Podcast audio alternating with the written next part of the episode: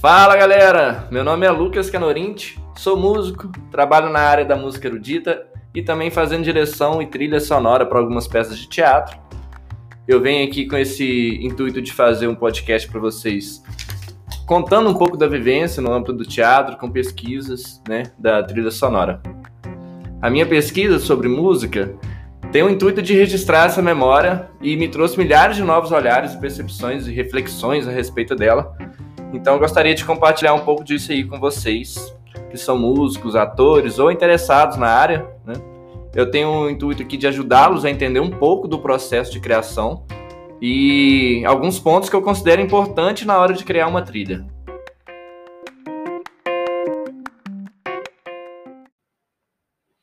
Então é isso, galera. Chamei aqui para bater esse bate-papo aqui comigo, meu amigo Fernando, mais conhecido como Nandinho. Bom dia, boa tarde, boa noite. Ele atua na área da psicologia e na área da música. Então a gente decidiu fazer esse bate-papo juntos e conversar sobre essas experiências na trilha sonora e no, na música em geral. Bom, é, bebendo da fonte aqui de Wisnik, que foi um compositor brasileiro, um grande compositor, que morreu em 1989. Ele dizia que a música está acima de tudo que ela envolve, que ela se mistura com virtualmente tudo: palavras, imagens, movimento, narrativa, ação, inação, comida, bebida, sexo e morte. Cara, o Beethoven disse, descobri há pouco tempo, que a, a música é o vínculo que une a vida do espírito a dos sentidos. Isso para mim faz completo sentido. Sim, e é interessante porque a, a, música ela não tem um padrão específico, né? Você não consegue definir música como alguma coisa.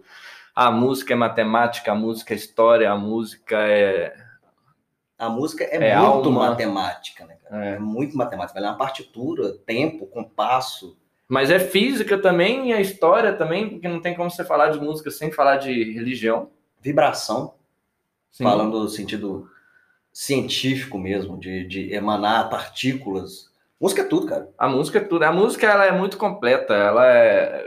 Eu costumo dizer que a música é uma das artes mais completas, porque ela mexe muito com o nosso cérebro. Né? E é muito importante em todas as áreas da vida nossa, principalmente quando criança. Frase clássica de Ana Maria Braga, ou então de Nietzsche. A vida sem música seria um erro.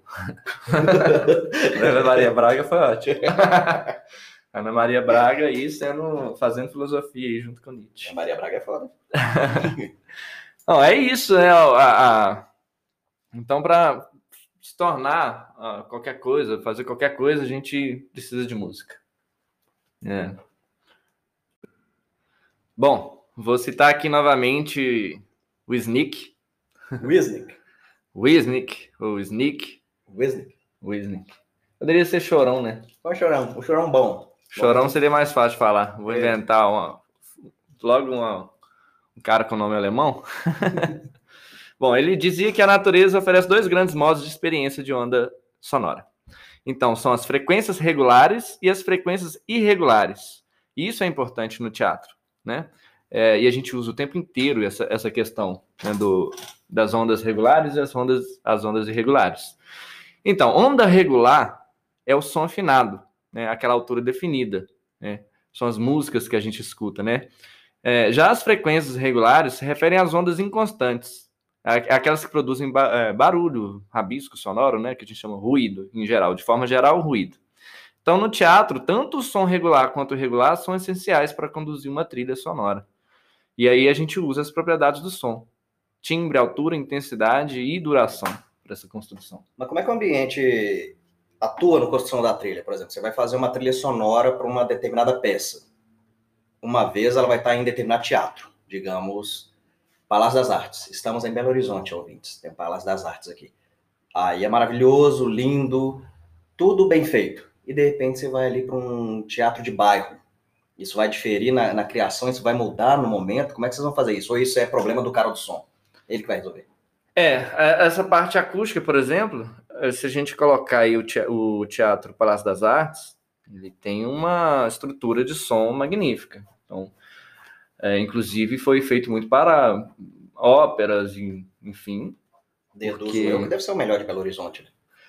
É, Na minha um, um dos melhores, um dos melhores. Tem um Teatro Bradesco também muito bom, mas tem essa questão da, da ampliação do som. Mas isso a gente consegue corrigir com.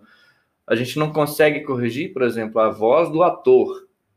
A voz do ator, ele vai ter determinado teatro que ele vai ter que projetar mais, vai ter determinado teatro que vai ter que projetar menos. mas nada vai. Mas aí também nada que a, a, técnica de som não consegue não consiga ajustar isso. Seria como aprender a cantar, né? É, não, é. é projeção. Tem quem canta, tem quem grita. Mas a questão do ambiente, eu acho que a, a música, ela influencia muito mais no teatro, ela influencia muito mais o ator. Então, quando a gente está fazendo determinada coisa, né? Primeiro a gente está assistindo a cena, o ator fazendo alguma coisa, e através disso a direção musical começa a imaginar um som, alguma coisa que pode ter uma reação com esse ator. E a partir do momento que a gente coloca a música, o ator ele vai ser influenciado por essa música. Você já teve com alguém que, que a música não tocasse o ator, que fala assim, não gosto de ouvir música? Que a gente de vez em quando bate com uma pessoa assim, ah, gosto de, gosto de tudo, gosto de, eu ouço um pouco de tudo. Pode dizer que quem ouve tudo não ouve nada.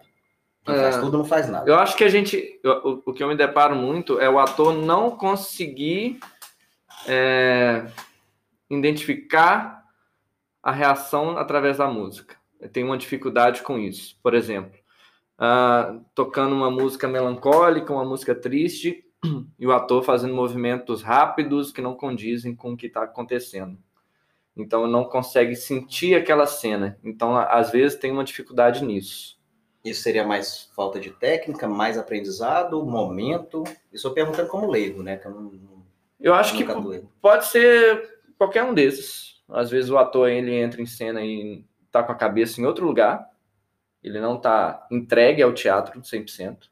E a partir do momento que ele não está entregue, entregue, né? Mostra as, as imperfeições, então ele começa a ter, não consegue escutar a música, não consegue absorver isso. Pode ser uma questão de técnica mesmo, do ator não conseguir, aí os atores é, principiantes. Né? Essa, essa imperfeição que eu achei, eu de gostar de psicologia, eu, eu noto umas coisas, né, uma palavrinha assim que chama atenção. A, a imperfeição é que usa no improviso? O cara fazer algo errado e puxar aquilo para algo legal, útil, engraçado. Não é como ver muito Sim, a imperfeição, a imperfeição vira um jogo às vezes no teatro. Isso é divertido. Pode ser que aconteça alguma coisa que não estava programado e aquela, aquela coisa que aconteceu virar parte do processo em si. É, bom, eu falei sobre o teatro, a gente usa as propriedades do som, né? Eu queria explicar um pouquinho delas, assim, para vocês que estão ouvindo, que às vezes vocês não sabem é, o que é timbre, altura, intensidade e duração. Quem é músico e está escutando isso, ótimo, mas tem, quem for interessado no assunto pode ter alguma dificuldade em algumas coisas que a gente fala aqui. Bom, timbre. Timbre é a qualidade do som. Então, quando, por exemplo, eu faço isso, quem está escutando sabe que é um violão. Por quê? Porque o timbre é de violão, então é a qualidade do som. Se eu tocar um teclado, a pessoa sabe que é um teclado, se eu tocar um tambor, ela vai saber que é um tambor. Então isso é o timbre. Isso sim, eu vou resumir, tá? Vou falar bem resumidamente, porque isso não é o fundamento desse podcast. A altura, e aí é um ponto importante, quando as pessoas têm mania de falar assim, ah, aumenta o som, né, com a ideia de aumentar a altura do som. Não, na verdade, vocês estão aumentando a intensidade do som. A altura é a propriedade do som ser grave ou agudo. Né? Então, por exemplo, eu tenho a nota Mi dessa forma e tenho a nota Mi dessa forma. Então, isso é o que difere a altura. Então, eu tenho o Mi grave e o Mi agudo. Então, essa propriedade do som de altura. Intensidade, aí entra a questão do som. Né? Quando você fala aumenta o volume do som, você não está aumentando a altura do som, você está aumentando a intensidade. Então, é a propriedade do som ser fraco ou forte. Então, quando eu faço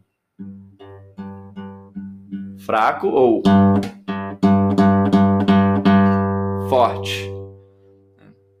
E a última propriedade do som é a duração. É a propriedade de dizer se o som é longo ou se ele é curto. Então, fazendo a mesma nota, eu posso fazer um Mi e deixar soar. Um som longo ou um som curto. Então, através dessas propriedades, a gente começa a ter base para poder montar uma trilha. Claro que não só a gente usa essa parte que é uma parte técnica, junto com a parte emocional, junto com a parte de reação, junto com o que pede a peça. É, e aí, só complementando a questão da trilha sonora, por exemplo, algo que é importante de dizer é quando a peça é criada, a gente tem que saber em que época que aquela peça está acontecendo. Por exemplo, a gente cria uma trilha sonora e a peça é de 1900. Aí na trilha sonora tem um baixo elétrico. Não vai condizer. A gente tem que saber a estrutura da peça. Então, a peça aconteceu em 1900, quais são os instrumentos da época, para a gente conseguir trabalhar na trilha, para ela ficar mais orgânica possível, mais sincera possível. Isso me lembrou filme. Não tem como eu não pensar em filme, eu gosto pra caramba. Se, por exemplo, Psicose, a cena do banheiro, fosse feita atualmente, nunca ia ter aquele orgasmo do. Eles iam fazer outra coisa. Ah, ia ser outra certeza. coisa, ia ser outro instrumento, ia ser talvez um eletrônico, talvez um, um grave de intenção. Aquilo lá mudou o conceito. E a, a época muda o pensamento para fazer a música. Porque, obviamente, não tinha as músicas que a gente ouve hoje naquela época. Deve, Com certeza. se não me engano, Com certeza. 59, 60, alguma coisa assim. Uhum. né? O que difere um pouco a, a questão do cinema para o teatro é porque geralmente o cinema grava-se primeiro, então tem a gravação, e aí depois é colocada a trilha sonora.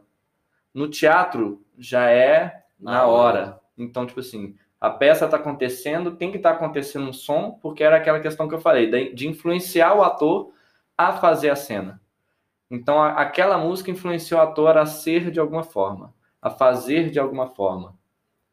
Então, na- já no cinema já não, já não é muito isso. Muito aconselhável também que o músico seja ator, né? Para sentir essa, essa vibe, né?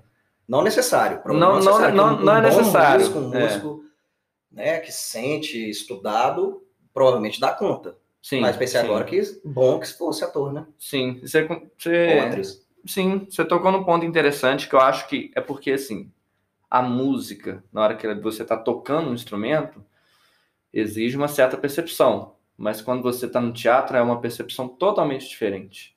Então, essa parte de você conhecer o teatro é importante. É, então, eu já tive a oportunidade de atuar, então, de conhecer algum, o processo, como é feito. Então, de certa forma, é mais fácil para conduzir, para fazer uma trilha sonora, justamente por causa disso. É, você falou de timbre, altura, e, de- e antes você fa- fala, a gente falou que tange sexo, religião, tange tudo, me levou para aquele momento. Que momento? Momento curiosidade.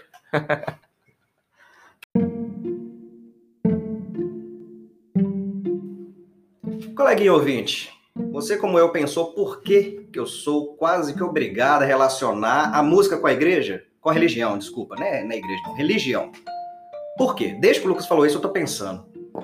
Aí eu pergunto, por que, Luquinhas? Por que disso? Então, vamos lá.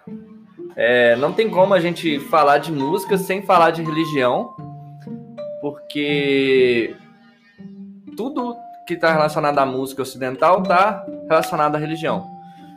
As notas musicais, por exemplo, foram elas era, eram um hino a São João Batista e foi um monge chamado Guido d'Arezzo que deu nome às notas. Então, era um hino a São João Batista, era um hino em latim e esse hino, por exemplo, começava com Domino, e aí virou Dó, e com exceção da nota Si, que era UB, todas as. Né, foi a única que sofreu alteração, as outras continuaram a mesma coisa. Por isso que hoje em dia é mais difícil de afinar a corda assim na guitarra.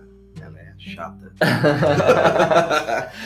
Mas aí, então, assim, não tem como falar de música sem falar de religião. Hoje, o coral que a gente escuta, que a gente está acostumado a ver, é, foi de Martim Lutero, né? Ele que criou a polifonia vocal. Até então a gente tinha o canto gregoriano, antes disso o canto ambrosiano, né? Que era também chamado de canto chão, o canto gregoriano. Alguma relação com a ambrosia? não, não. Era um, um, monge também católico. E aí, depois veio Martin Lutero, e ele se rebelou contra a Igreja Católica, criou a Protestante, e aí veio com essa questão da polifonia vocal.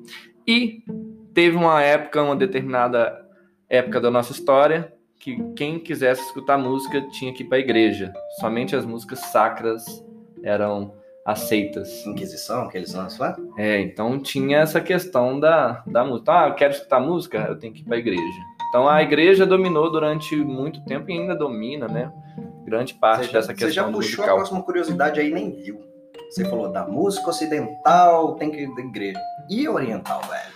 Budismo. Pois é. Tal. A, a, a música, a gente estudou a parte ocidental, então pra gente é diferente os sons ocidentais do som oriental. A música oriental, ela tem tom, um quarto de tom, semitom, um quarto de semitom. E a música ocidental é tom, semitom, tom, semitom. Você se interessou, coleguinha? Próxima curiosidade, ouça mais nosso podcast. Obrigado.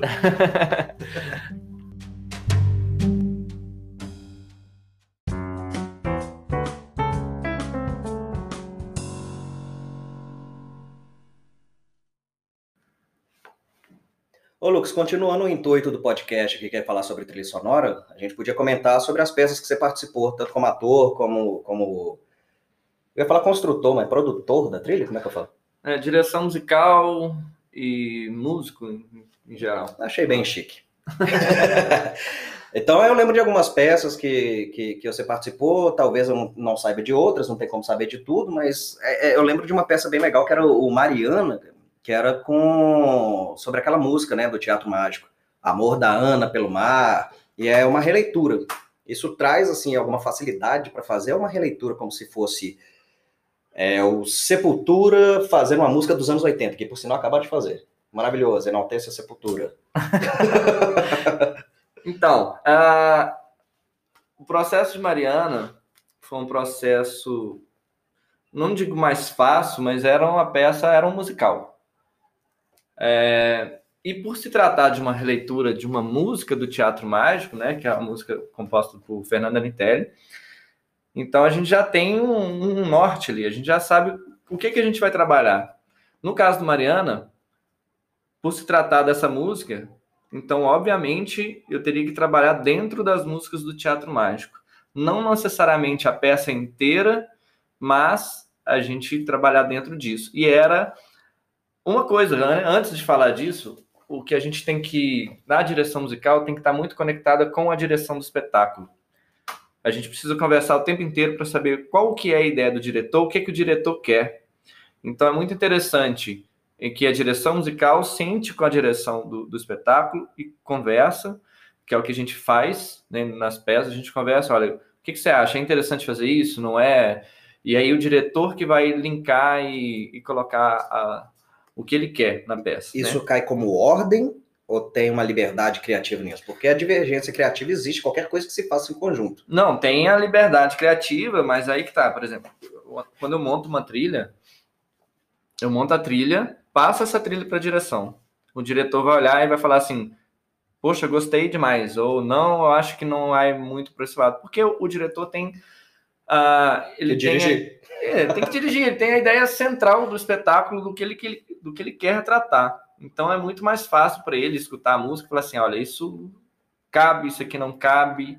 Ele vai fazer a direção total da peça. É, a aí... direção musical é uma parte da direção é, geral. Entendi. Aí, por exemplo, foi a releitura no Mariana. Aí no Campo Santo, por exemplo, tem, tem, é ao vivo, as duas são ao vivo. Né? Ao vivo. Deve trazer uma vibe bem legal, né? Para quem, quem tá atuando, tocando, trabalhando ali, né? não necessariamente para o público que eu tô falando. Aí no Campo Santo tem a banda ao vivo e é um fado. Você pediu o fado, o cara pediu o fado, o a diretor, direção, desculpa, né, vamos respeitar, a direção pediu. A direção. E você lançou um fado. É, aí... Pois, pois. Pois, pois. o que que acontece? Uh, na questão do Mariana, era, era um musical, a gente fez algumas releituras e a gente transformou algumas coisas que cabem dentro da peça.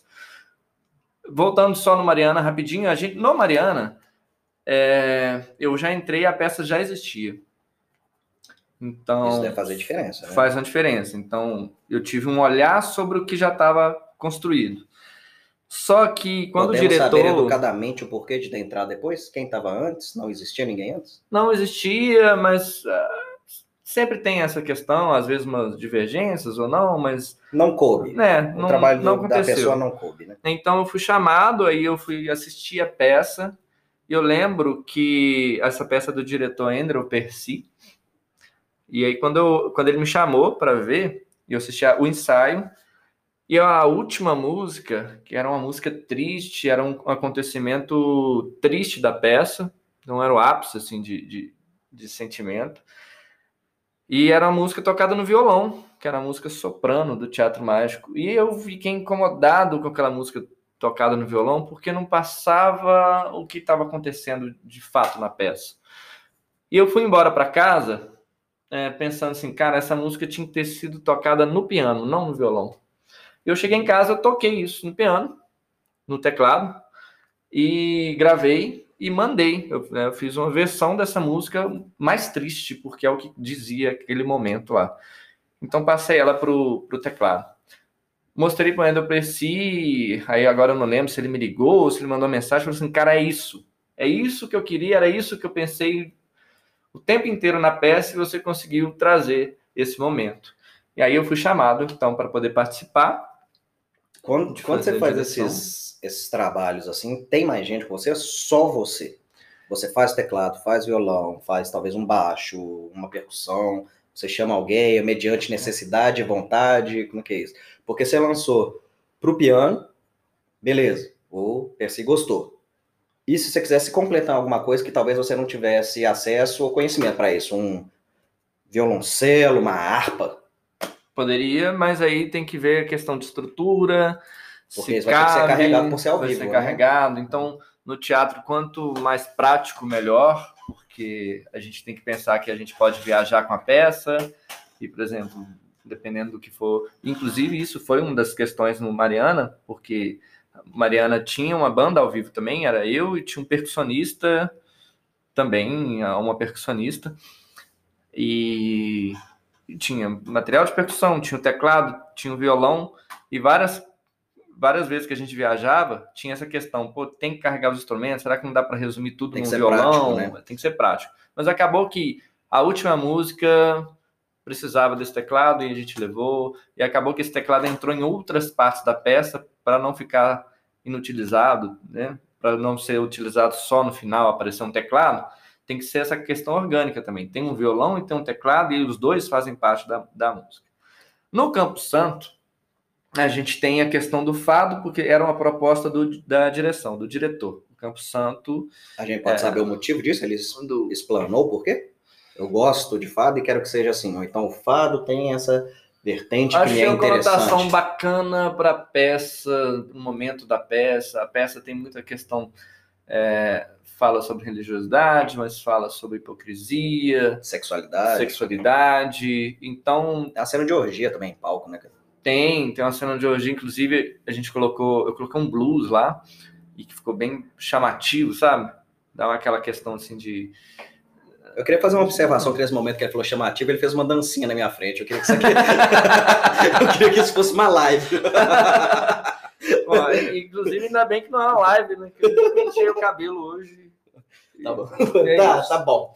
Tá bom, vamos lá. Continua. O Campo Santo é, também foi uma banda, aí tinha o, o Tom no teclado, aí o Campo Santo teve outros músicos, teve uma violinista, teve contrabaixo, mas a, a, a raiz do Campo Santo era o Tom no teclado, o Tom também é um amigo que, que é músico e a gente O Campos é o trabalhou... mesmo grupo que o Mariano?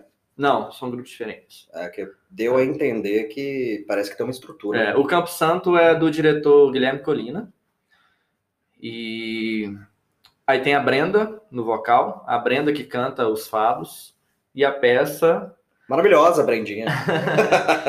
e a peça é isso, é uma banda também. Teatro com banda é uma coisa assim, a banda se torna parte do se torna um espetáculo a parte do da peça, sabe? Tem uma hora que que, que condiz com a cena. Então também tem alguns ruídos, algumas músicas sem vocal, que é para poder fazer o um contraponto com a cena. E tem a hora que é a banda tocando, literalmente, de, depois de alguma, de alguma cena. É, eu lembrei do, do Onda de Sortilégio aqui, que com certeza você vai comentar mais aí. Ele fala muito de preconceito, né? Ou a, base é preconceito, né? A, a estrutura a base é, é preconceito. preconceito. E, era uma, e era também banda, era uma forma de banda também. Pois é. Cara, na construção da música, de uma pessoa que, que tá sentindo ali o que tá criando. Você, para quem não sabe, o Lucas é branco, eu sou negro. Digamos que estivesse tocando junto, eu tivesse uma visão de expressar minha raiva de algo que eu sinto e talvez você não. Talvez não. Não sinto, eu tô falando no sentido literal do preconceito racial. Sim. Né? Como é que lida com isso? O diretor, o, o, o chefe ali da, da, da, da, produção musical do teatro. É. Porque assim, eu vou ter uma visão, cara, é assim, eu gostaria de expressar isso dessa maneira. Porque tem o, o, o que chama agora o local de fala dele. Como é que isso é respeitado, não é? E como que é feita essa conversa? Sim, acho que a conversa é feita com todo mundo. Então, quando vai criar alguma cena, qualquer coisa. Desculpe te interromper. Você já passou por isso? Alguma coisa semelhante? Não necessariamente. Então você está cogitando que poderia ser. Né? Poderia né? ser. Porque isso também vai depender da que... pessoa. Se a pessoa é mais nervosa, se não é, se aceita ou não aceita alguma coisa, né? Sim, sim. Então continue. Mas eu acho que tudo é conversado, a gente tem que tomar cuidado muito no que a gente vai produzir, no que a gente vai fazer, como que a gente vai fazer. Isso tudo é conversado com, com o ator, com atriz, para a gente saber qual que é o momento certo de fazer e como fazer. Uhum. E, e, claro, tudo envolve a direção e a direção que vai dizer se cabe, se não cabe, se vai fazer, se não o vai. O consenso, discernimento e a liderança que, querendo ou não, é um trabalho. É. é. Uh, o Campo Santo tem uns momentos além da banda, uh, inclusive a banda, ela se. Quando a banda está no palco, aí é uma outra questão também. No teatro, na apresentação, a banda pode estar no palco, né, junto com os personagens, e aí ela tem que estar caracterizada. Então a gente usava figurino. No Campo Santo a gente usa figurino, no Mariana, figurino, a gente está em palco, que condiz com o momento da peça. É, no Onda de Sortilégio também um figurino. É, a gente tocava como se fosse marinheiros, né? Tinha marinheiros. E também era banda, era Sheila cantando, o Tom tocando teclado e eu tocando violão. E aí a gente foi criando músicas. A, a diferença é Mariana e Campo Santo eram músicas que existiam, eram músicas que a gente fez releituras, né? No caso do, Mariana, Teatro Mágico, no caso do Campo Santo eram fados. No campo, no Ondas de Sortilégio, eram músicas autorais. As músicas, as letras, todas autorais. Devidamente registradas para o grupo. Para, para o grupo. Suas? Não, para o grupo. A, a, as justo. músicas são da peça. Acho, é, acho domínio da peça, Ondas de Sortilégio. E, e aí tem alguns momentos que são interessantes, por exemplo, tem uma na peça, ela tem uns pensamentos, ela, ela tem uma, uns momentos que são pensamentos. E esses pensamentos a gente transforma na trilha, porque toda hora que tocam, toca um bordão no violão que induza o telespectador a ver que aquilo ali não é de fato a realidade agora. Aquilo ali é um pensamento dela. Então, toda vez que entra essa trilha, entra esse, esse violão, é um pensamento. É uma coisa que aconteceu. É uma memória dela. Então, essa memória, na trilha sonora, violãozinho eu com o mesmo bordão. De novo, me levando a filme que eu gosto muito, eu vi no, no streaming aí o. Esqueci o nome em português, velho. Em inglês é Sound of Metal. Um baterista de música alternativa pesada que fica surdo. Aí me levou a pensar no, no silêncio porque como ele está ficando surdo, tem grandes momentos do filme que é absolutamente em silêncio para a gente sentir a angústia da perda de audição dele, velho. Uhum. E eu, eu como, como o cliente aqui, né? assimilei esse, esse silêncio aí para transição, porque tem momentos que ele consegue ouvir alguma coisa, tem que ver um filme, maravilhoso, super recomendo. E esse silêncio seria importante aí também nas transições para saber de pensamento, saber quando é atitude. O silêncio é música. Silêncio é música, bem bonito. Silêncio é música. É, então, assim, a gente tem a, a, a, parte sonora, mas a pausa é fundamental, porque faz o telespectador refletir muito, é o que você falou, é, na hora da pausa. Então, às vezes, a, a própria música da gente no teatro, ela começa, então ela tem uma pausa numa determinada hora, que faz o telespectador é, ser influenciado e ver o que está acontecendo no momento para depois voltar à música. Isso é legal. Tem a, a, essa questão das, das bandas, né? Dessas essas primeiras peças que eu falei, né? Mariana, Campos Sanguíneo do Sortilégio, foram bandas. Já o Terra e o Crua foram ruídos. E aí tá aquele Só, lá só do começo, claro, né? talvez não tenha entendido aí os ouvintes. O terra é um, crua é outro. É, Porque talvez pudesse ser igual Mariana, que é um só, né? É Sim, terra, é uma peça, crua é outra peça. a peça Terra, os colonos ainda estão aqui.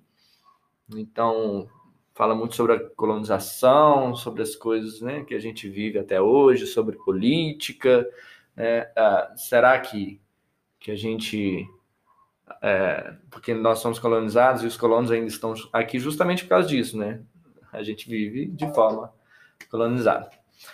É, bom, o Terra foi um processo que eu participei também como ator. Então, além de estar atuando, eu fiz a parte da direção musical. E tem muito ruído. Eu coloquei muita coisa de trás para frente, alguns, alguns sons de vozes. ah, Isso gera uma angústia pra caramba. O objetivo era esse. essa, essa, esse era o objetivo. É, Então E tinha uma questão bem pesada nisso. O cérebro não reconhece algo que não é usual, É. né? Tipo assim, fica meio temeroso, né? Traz Uhum. uma ambiência legal. Você, aí, você entrou no detalhe. É, falando sobre isso, sobre uma peça de teatro, e aí para quem está ouvindo o, o nosso podcast, se você imaginar uma pessoa, a gente imagina aí uma pessoa sentada olhando para a janela, Como eu tô agora. sentada olhando para olhando, pensando em alguma coisa. Então, a, a partir desse momento que essa pessoa está pensando em alguma coisa, de repente você escuta algo assim.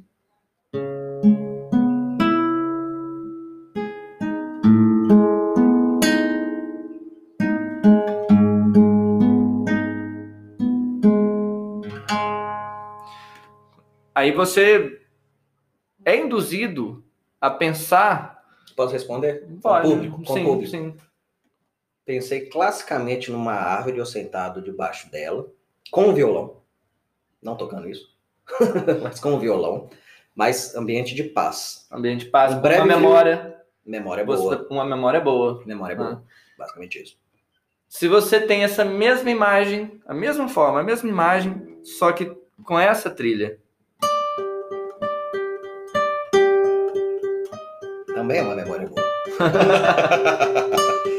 mas traz. é, eu brinquei porque eu gosto de terror, mas é uma. traz tensão, obviamente. aí já induz a você pensar que aquela pessoa tá tensa, que vai acontecer alguma coisa.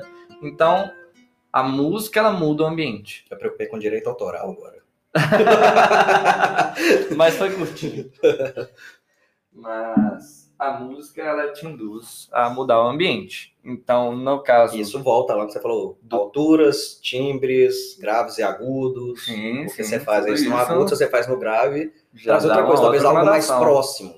Ali é meio que um pensamento a agir. É. O grave já é um, um mais próximo. Eu acabei de entender toda a visão do diretor agora. E aí, por exemplo, quando você tem isso no, no Terra, que foi a peça que eu estava atuando, a gente colocou essas músicas muito de trás para frente para causar um momento de angústia, porque a peça é angustiante o tempo inteiro, vai acontecendo várias questões. Então a peça fala sobre os colonos, sobre essas, fala sobre é, o abuso dentro das relações, fala sobre estupro, fala sobre política, enfim. Então não tem como você abordar esses assuntos e não ser tenso. Então é essa que você estava atuando, né? Que você falou. Essa eu estava atuando. Aí então o som é mecânico. Gravou em estúdio. Não, gravei em casa mesmo, fiz algumas Home coisas no, é, no teclado, no violão, algumas edições com vozes, passando de trás para frente. Eu, eu coloquei um tema como direção musical de coisas de trás para frente, justamente para causar. E tem um coleguinha lá controlando, sabe exatamente. Sim, Essa parte cada fundamental momento. tá por trás, mas a parte que tá por trás do teatro é fundamental. É. Se alguém tropeça ali, avacalha o negócio todo.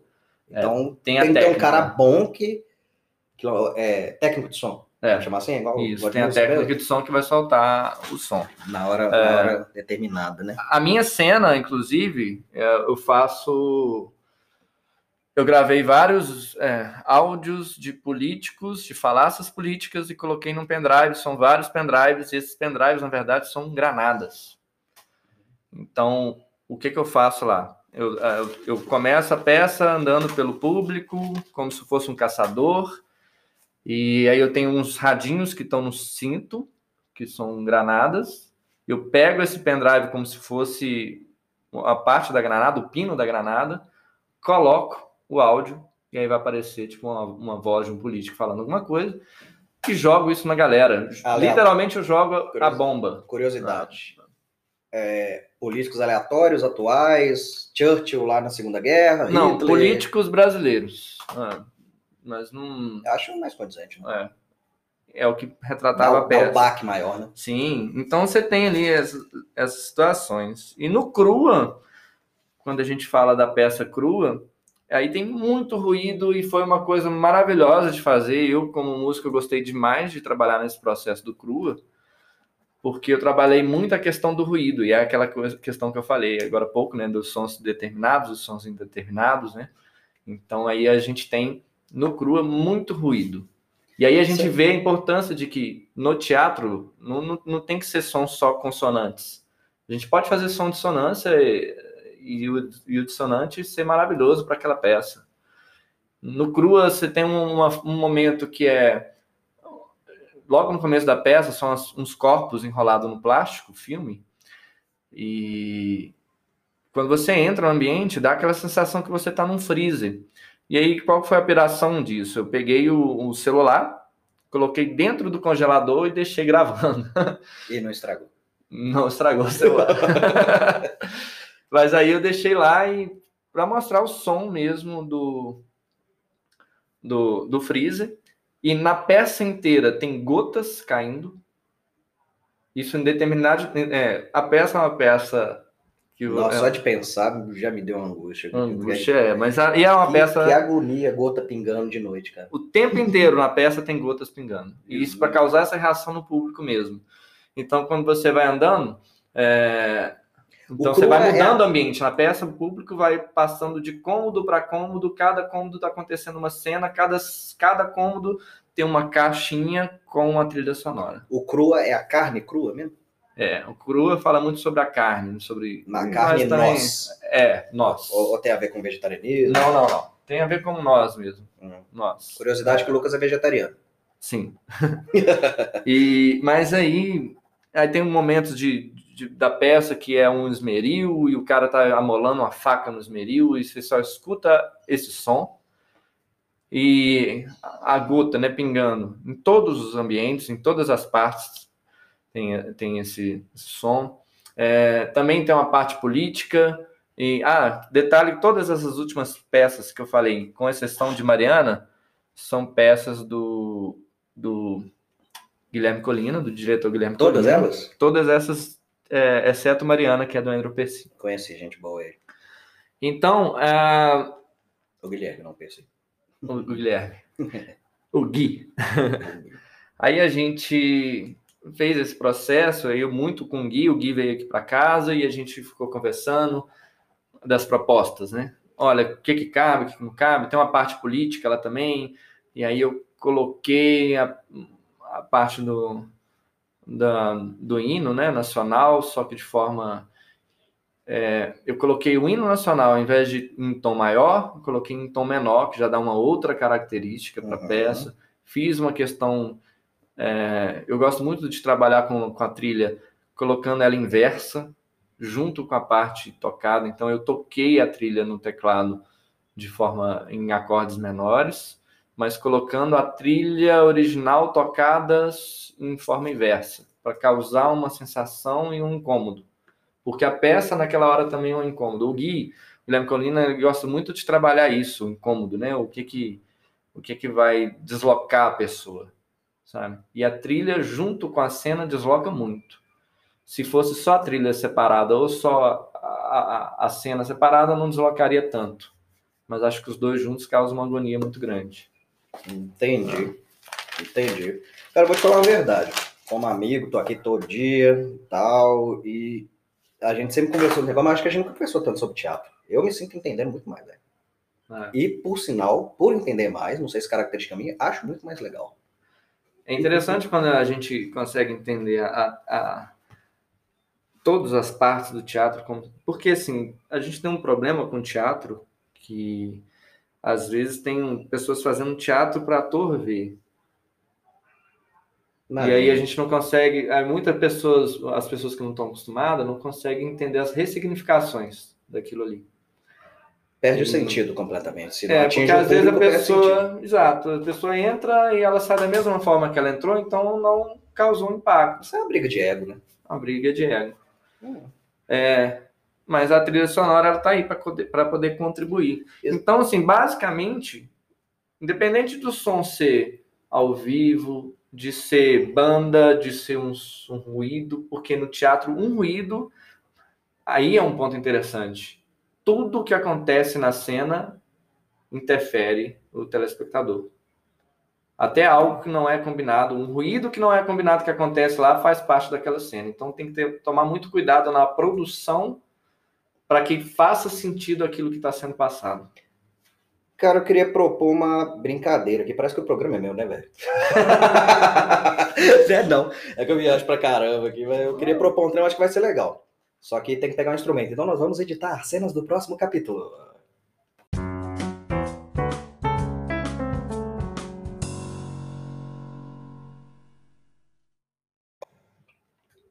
Continuando aqui, cara, queria comentar que, eu tava, que a gente vai fazer a brincadeira aqui de fazer uma, falar uma palavra e o Lucas fazer um som que inspire ou leve a pensar em algo.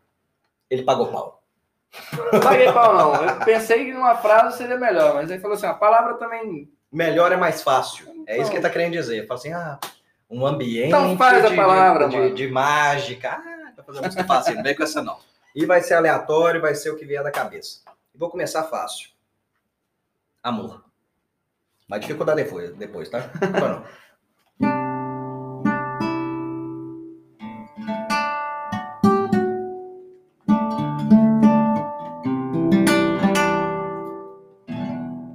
O que que levou você a pensar de ambiente? No momento, a pessoa chegando, a outra sentada num banco. Eu, como Belo Horizontino, pensei no Parque Municipal em tempos áureos, da pessoa indo no Lagoinha, pedalando lá naqueles, daqueles bichinhos que eu nunca fui na minha vida, que depois que eu pensei em mim, eu tava muito gordo, fiquei com medo de afogar. Você pensou isso tudo no Eu sou um cara abstrato. Caramba! Isso é uma viagem Não, de criação. Aquele, aquele clássico, aquele lá, tipo, aquele chapelão, 1940, sabe? Tipo assim, Saudosismo. Estou te namorando na... Não, sou, pô, sou tão velho, cara. Estou te namorando na adolescência e vou ficar com você pra sempre. Entendi. É isso aí, deixa eu pensar outra aqui. Vou dificultar. Dificulte. Maçã. Maçã. Se vira. Hum. Acho que a, Maçã. fome, a fome, fome tá, né? tá- tá agindo.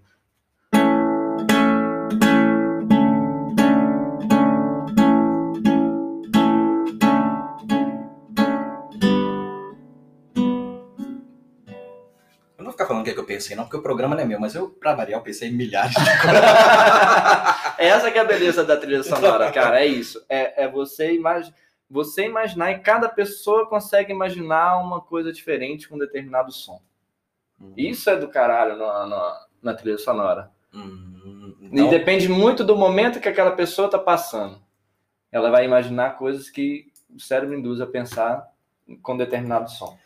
agora eu pensei num, em um ambiente, eu, é, é, imaginar, não existe, mas que eu imagino que você não tenha visto. WandaVision, você viu? Não. Então, beleza. O contexto é que a Wanda criou. Spoiler! A Wanda criou um, o que se chama Rex, que é o mundo dela.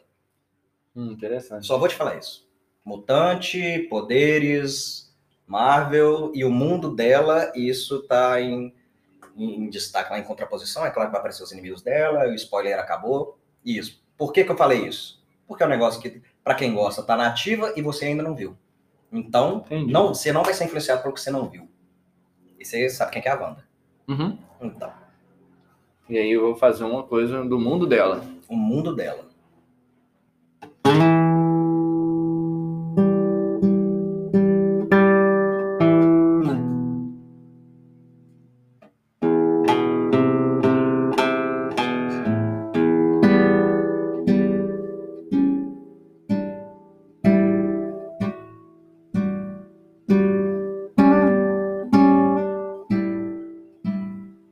Passar isso para um momento de ação? Porque, querendo ou não, é personagem da Marvel, né? Aí, você não falou qual momento. Não, foi não que você estava tocando que eu imaginei. Porque eu, por ter visto, tem momentos que condiz. E por ser um violão, eu consegui pensar. Tem coisa que é claro que ela vai estar no momento de tensão dela.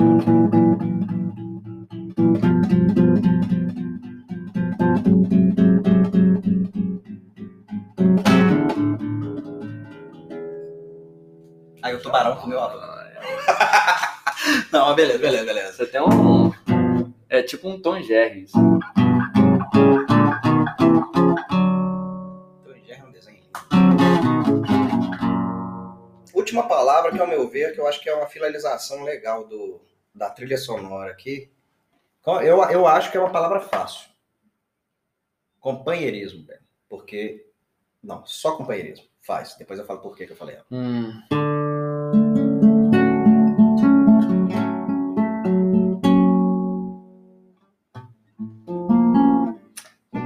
Espera que eu tô pensando aqui. tô- A graça é essa. É o improviso, é o pensamento, é o, Tá. é o orgânico. Ah,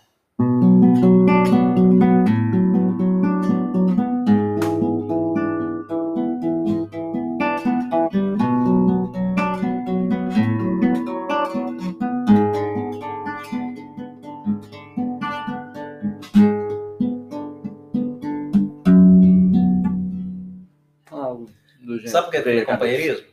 A gente tá fazendo um podcast na amizade, por eu ter banda com amigos, por você fazer teatro com pessoas que podem se tornar ou já são, ou, ou tornam naquele momento, e trabalho em si. Por isso que eu pensei isso, que é uma coisa que muda. Não é um ambiente, mas é uma palavra que traz muita coisa.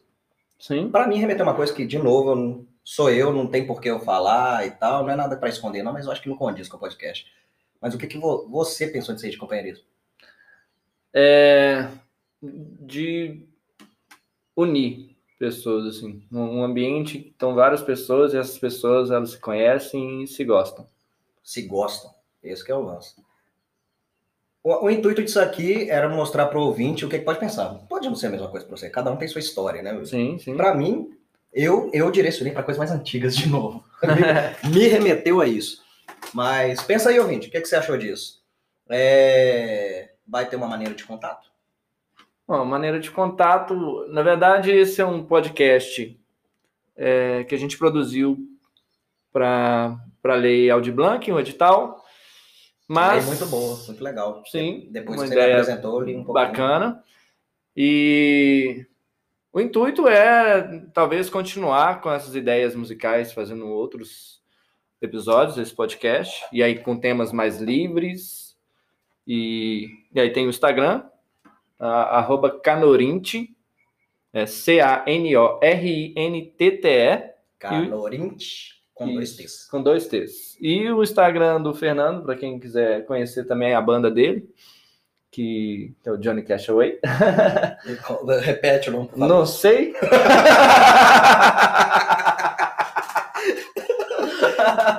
Arroba é Real Johnny Castaway. Agora vai ter que soletrar esse trem, né? Vai. E aí põe o seu pessoal. O Real Johnny Castaway. Arroba R-E-A-L-J-O-H-N-N-Y C-A-S-T-A-W-A-Y. Tá bom você ir pro soletrando, cara? Soletra... Ô, louco. Não, o louco é Faustão, caralho. O que, que, que, que o Hulk fala? Não sei. Ah. É isso. e o Instagram pessoal, Fernando San Souza. Fernando Santos Souza, esse já é tradicional. San Souza. Ah, Santos San, nunca expor Santos, não, porque eu não sou santo de nada. Tio Sam. Bom, é isso, galera. Espero que tenha gostado e espero que, de certa forma, você que escutou esse podcast conseguiu ter uma ideia de. É lógico que é muito difícil passar em poucos minutos a toda a estrutura de uma trilha sonora, mas o intuito é eu continuar fazendo é, e registrando isso em podcast de uma forma mais técnica e Pra mim foi Mais plausível. plausível. Eu era completamente leigo, falei da minha cabeça o que, eu, que, que me trouxe curiosidade aqui, eu achei bem instrutivo. velho. é, então é isso. Um beijo para vocês. Beijo do gordo.